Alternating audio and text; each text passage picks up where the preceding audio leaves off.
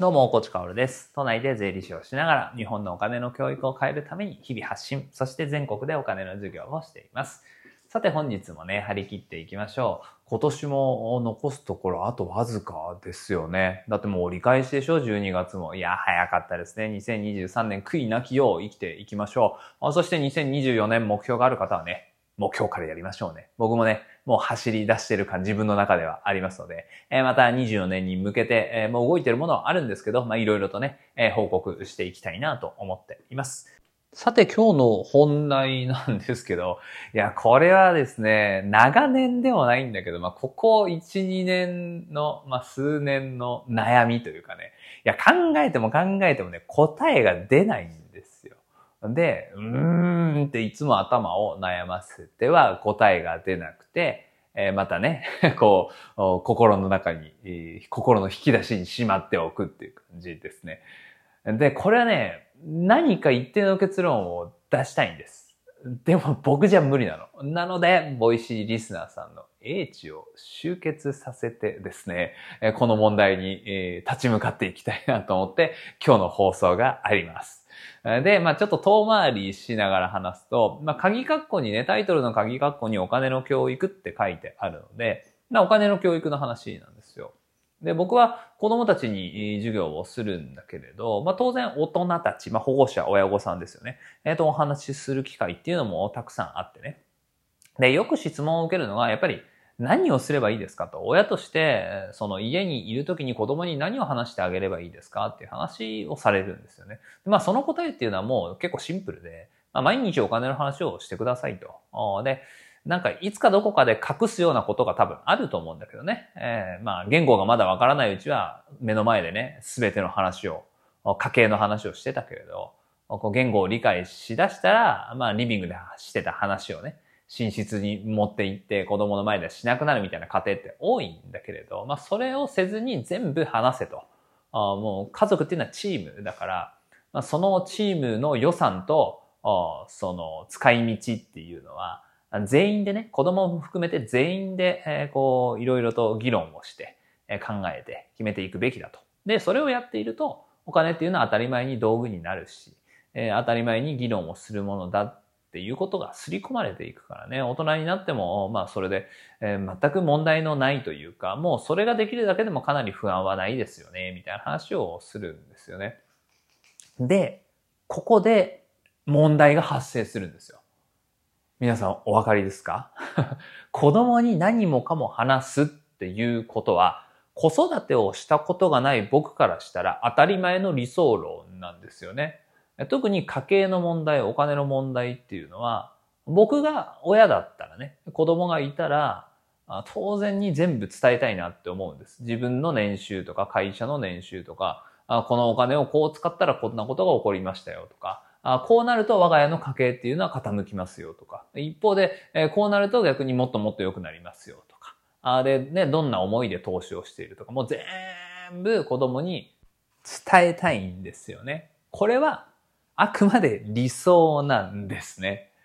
僕は子育てをしたことがないからこの理想を語れるし、そして理想をある意味で振りかざしてしまう時がある。ただこの理想と現実にはかなりのギャップがあるっていうことがここ数年分かってきたんですよ。子供に対して自分の年収を言うこと、まあそれがはばかられるなって思う人っていうのは意外と少ないんだということは分かってきたんです。うん。ああ、よかったよかったと。まあそこでさ、つまずいちゃうとちょっと話にならないんだけれど、まあまあ時間をかけていけば全部いつか喋れると思いますと。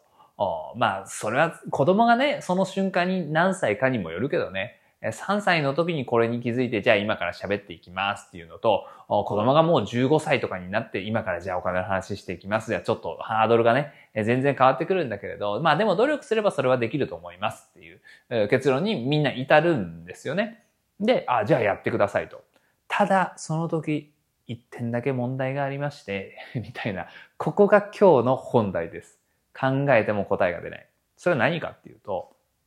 例えば子供が小学校3年生だとしますよね。で、そのお子さんにね、全部もう自分のお金の話を伝えたと。僕で言うんであれば年収がこうこういう感じでね、みたいな。あもっと言うと、こことの仕事はこんな感じでね、とか、この前テレビ出た時のギャラはいくらでね、みたいな全部話をしたと。まあいいですよね。家族の話としては。まあチームですから、まあお金の話を全部して、そしてそれを学びに変えていく。最高ですよね。でも、その子供、小学校3年生はですね、学校に行くと、それを友達に言うんだよね。うん、友達に言うと。そしてその友達は 帰って親に言うんですよね。これが嫌なんですよって結構保護者の方親御さんに言われるんですよね。これどうすればいいですか？いや、本当にね、わかんなくて。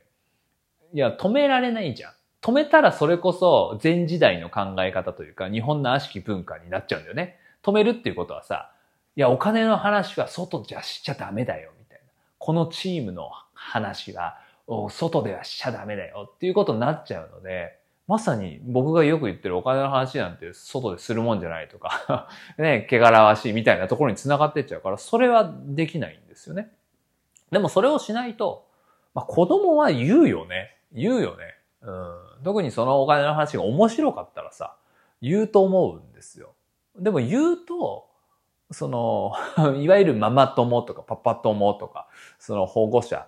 子供の学校に行っている、まあ自分の我が子が通っている学校の保護者の方々に、どんどんどんどん自分の年収とか家計情報っていうのがバレていってしまうんですよね。ここ難しくないですか？うん、で、僕に、僕の中では一定の結論はあって、まあ、これはできるかどうかは別としてなんだけれど、とはいえ、その親子の会話の中で、家庭内の会話の中で、人には言わない部分ってあるじゃないですか。僕は子供がいないから、何とも言い難いんだけれど、例えば、妻と二人で喋っていて、これは二人だけの話だよな、みたいなのは、なんとなくあるわけですよ。暗黙も含め、えー、実際にね、えー、こう、約束をすることも含めあるわけですよね。まあ、そこに組み込んでいくっていうのは、なんかありなのかなって思いました。まあ、ニュアンス伝わるから、まあ、お金の話は当然外でもしていいんだよ。もう全部全部しなさい。ただ、お金の話、今日家族でチームとして話した家計の話、お金の話のこの部分だけは、